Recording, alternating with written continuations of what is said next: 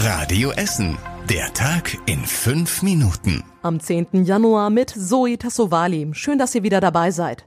Hier bei uns in Essen sind ja heute die Schulen gestartet. Viele Schülerinnen und Schüler gehen allerdings mit einem mulmigen Gefühl wieder zurück zur Schule. Sie machen sich Sorgen wegen der hohen Corona-Zahlen und ob sich alle an Abstand und Hygieneregeln halten.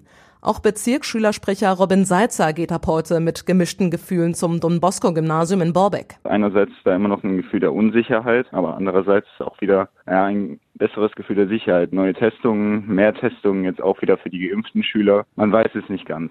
Der Bezirksschülersprecher hätte sich zum Schulstart heute für die älteren Schüler auch wieder digitalen Unterricht vorstellen können. Das ganze Interview findet ihr auf radioessen.de. Um zumindest etwas Sicherheit in die Schulen zu bringen, wurde seit heute das System der Corona-Tests an den Grundschulen angepasst. Es bleibt weiter bei Lolli-Tests, die Kinder müssen aber direkt zwei Proben abgeben. Anna Bartel erklärt, was es damit auf sich hat. Eine Probe kommt wie bisher in den sogenannten Pool, die andere geht einzeln ans Labor. Wenn in Zukunft ein Pooltest positiv ausfällt, können die Labore direkt die dazugehörigen Einzelproben testen und schneller herausfinden, welches Kind mit dem Coronavirus infiziert ist.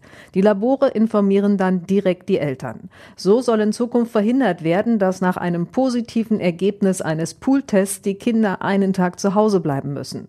Die neue Methode wird an den Schulen positiv aufgenommen sorgt aber für noch mehr Arbeit in der Vorbereitung der Tests in den Klassen.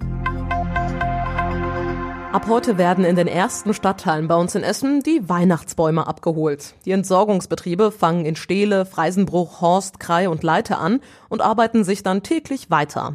Jeden Tag sind vier bis fünf Stadtteile dran. Kostas Mitzalis hat die wichtigsten Infos. Bis zum 21. Januar dauert die Aktion. Auf der Seite der EBE e kann jeder sehen, wann sein Stadtteil dran ist. Wer den Baum schneller loswerden will, muss zum Recyclinghof nach Werden oder Altenessen fahren. Aber auch die kleineren Recyclingstationen nehmen die Bäume an.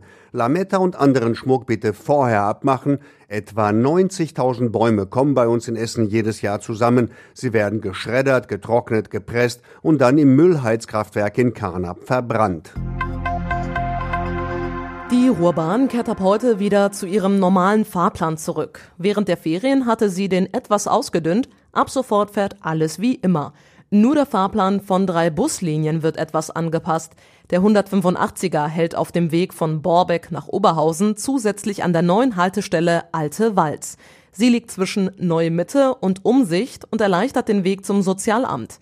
Außerdem gibt es für die Busse 169, 194 und den Nachtexpress 8 andere Abfahrtstellen am Bredeneier Kreuz.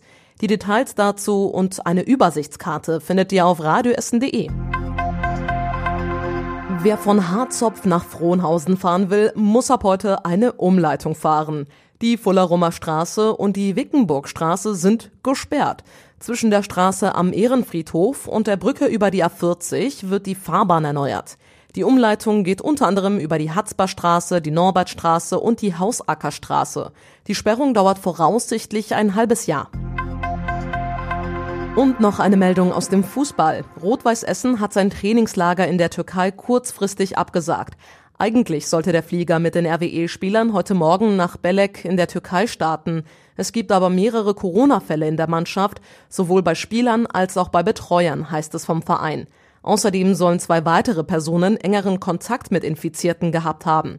Alle Betroffenen seien in Quarantäne, heißt es. Die positiv getesteten hätten bisher keine oder nur milde Symptome. Das Trainingslager in der Türkei fällt jetzt komplett aus. Rot-Weiß Essen bereitet sich stattdessen jetzt zu Hause auf die Spiele nach der Winterpause vor. Und zum Schluss der Blick aufs Wetter. Die Wolken verziehen sich heute Nacht. Es bleibt meist trocken und kühlt ab auf minus ein Grad. Außerdem kann es stellenweise richtig neblig und glatt werden, also Vorsicht. Die nächsten Nachrichten aus Essen gibt's hier bei Radio Essen wieder morgen früh ab 6 Uhr zu hören. Euch jetzt allen erstmal einen schönen Abend und einen guten Start in die neue Woche. Das war der Tag in fünf Minuten. Diesen und alle weiteren Radio Essen Podcasts findet ihr auf radioessen.de und überall da, wo es Podcasts gibt.